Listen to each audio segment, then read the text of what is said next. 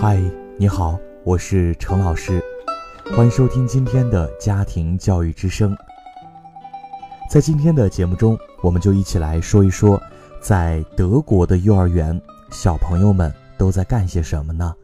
我想听了本期的节目，一定会颠覆你的想象。近年来，我们国家的小朋友在上幼儿园时就学拼音、学英语、学数学、学绘画、学舞蹈。等等等等，三四岁的时候就被迫放弃了玩具、游戏，拿起了对他们来说艰深难懂的课本。而在地球的另一边，德国的孩子们是被要求不能学习知识，这是国家法律规定的。但对于一个德国的孩子而言，他们要在幼儿园里度过将近四千个小时，在这期间，德国孩子都学到了些什么呢？三年中，孩子们参观了警察局，学习了如何报警，如何处理遇到坏人的情形，了解警察是用来做什么的。孩子们参观了邮局，看看一封信是如何从家里到达邮局，又被投递出去的。参观了市政府，认识市长，看看这个为他们服务的市长是什么样子的。他们去自由市场，拿着钱学习怎样买东西。区别自由市场跟商店的不同，他们去花铺参观花铺的种植，学习分辨花草植物；他们去看马戏、儿童歌剧和魔术；他们参观图书馆，学会了如何借书还书；他们去坐有轨电车，学会记住回家的路线；他们每周都跟老师去超市买东西，学习付钱、选择货物。樱桃收获的季节呢，孩子们跟老师去采摘樱桃；南瓜收获的时节，孩子们跟老师一起做南瓜汤。圣诞节的时候，这是最激动的日子，他们焦急地等待圣诞老人的来临以及那一份神秘的礼物。圣马丁节的时候，要跟老师一起糊纸灯、游街，来纪念这位骑士圣人。三年过去了，孩子学会了自己修理玩具，自己管理时间。自己约会，自己制定计划，自己搭配衣服，自己整理东西，自己找警察。一个六岁的孩子，生活能力非常强。为什么八千两百万的德国人分享了世界上一半的诺贝尔奖？答案竟然是不要过早过度开发儿童的智力。所谓输在起跑线上是伪命题，提早读的都是没有用的。最多给家长们乐一乐，炫耀一下，显得自己孩子比人家能会外语了，会背古诗了等等。其实这些在德国人的眼里呢，都是没有多大用处的。德一获得的诺贝尔奖人数占总数的一半，通过国家介入，禁止对孩子过早开发智力，避免将孩子大脑变成硬盘，留给孩子大脑更多的想象空间。孩子在小学前唯一任务就是快乐成长。原以为在德国只有幼儿园的孩子不允许学习专业知识，后来才发现上小学的孩子也不能学习额外的课程，即使这个课程的智商超过同龄人。我们来看一个德国的朋友，他写了一篇文章，他是这么说的：今年啊，他的儿子七岁。我向学校老师提出，能否额外教他一些东西，因为他五六岁的时候就自己在家学会了基本的阅读、书写和简单的数学计算。老师表示反对，并说：“您应该让您的孩子与其他孩子保持同步。”一个星期后，我再次去见老师，并出示了孩子高智商的证书，希望得到他的理解和支持。但老师用一种奇怪的眼光看着我，似乎……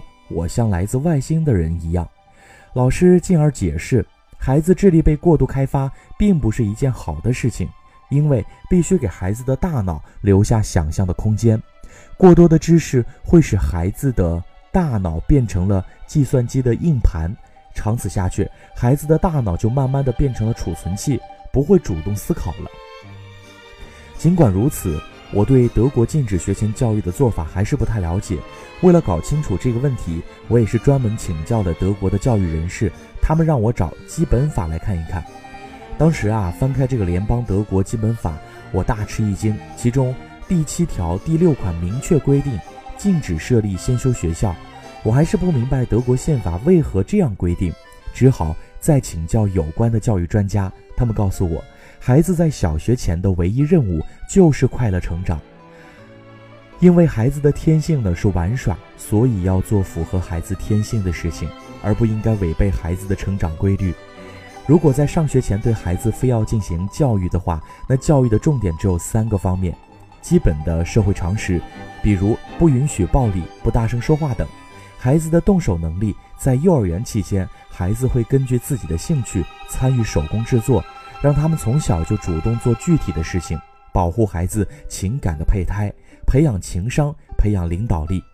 原以为只有德国才有如此奇怪的规定，后来查了一下欧洲有关国家的情况，才发现他们对待小孩子的做法呢，基本上大同小异。与欧洲相反，中国的孩子在幼儿园期间已经把小学一年级的知识基本上都学完了。